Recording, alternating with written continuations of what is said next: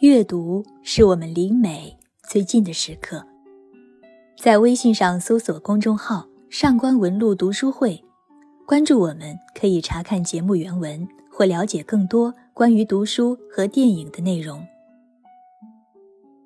各位好，我是上官文露读书会的主播艳影。文学中的两大主题，一是战争，二是爱情。女性通常是爱情主题文学作品中的重要主角。那么，文化传统中的女性会有怎样的形象和地位呢？北京语言大学比较文学与世界文学教授、博士生导师、文学博士张华先生，根据四位女性作家的四篇文章，精略地概述了《圣经》《古兰经》《诗经》中的女性形象定位。今天，生命与爱是文学两大主题的说法。其实，这是过去战争与爱情文学两大主题的升华。在战争主题中，男性是主角；在爱情主题中，女性是主角。当然，战争与爱情交织，不必截然分开。与此同时，在男人的世界里，女人永远是话语主题。然而，在女人的世界里，男人则不是。女权主义、女性主义在西方的产生和在全球范围内的盛行，多多少少与此相关。这期美文汉风专刊选取的四篇文章，皆直接针对女性主题，而且作者皆为女性，分别是宋旭红的《尘封的光芒》，娜丽的《波斯文学与文化中的女性》。刘锦香的《泰国女人这样活》，以及金晶的《玉碗盛来琥珀光》，走过女儿国拉脱维亚。圣经传统是西方最为传统的文化传统，对这一传统的颠覆性诠释，必然会引发山呼海啸式的震动。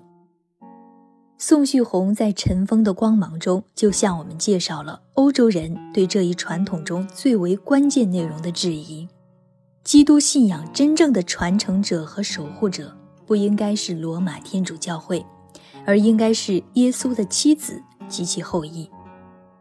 而且，这样的质疑在欧洲也是有传统的，是从未间断过的。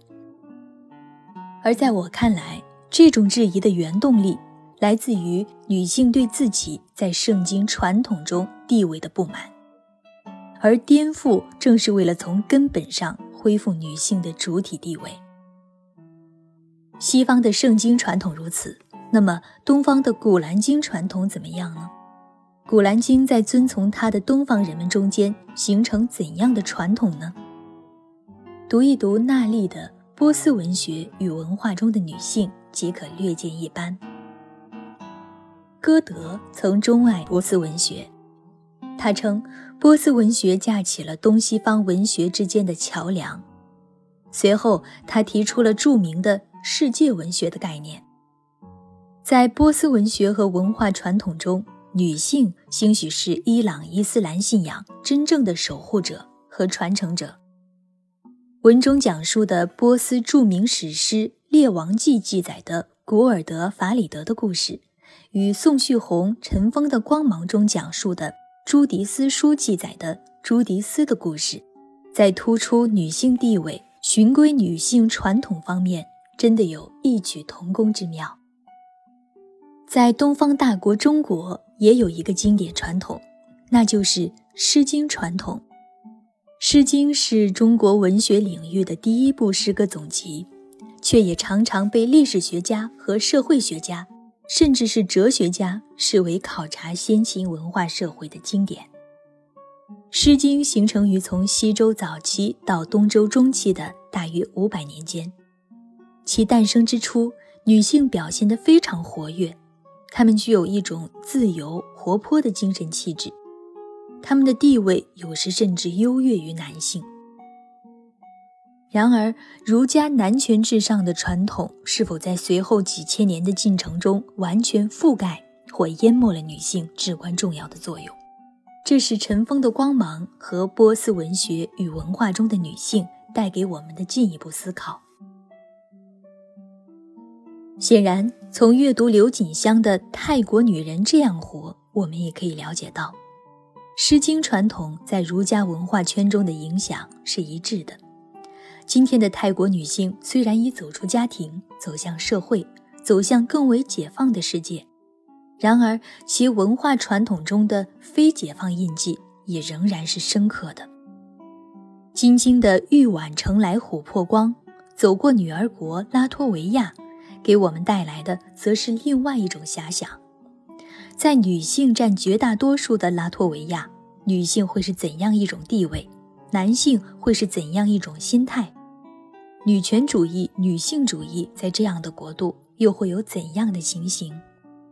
这篇文章中没有提到，但给我们留下了想象的空间。这就是文学。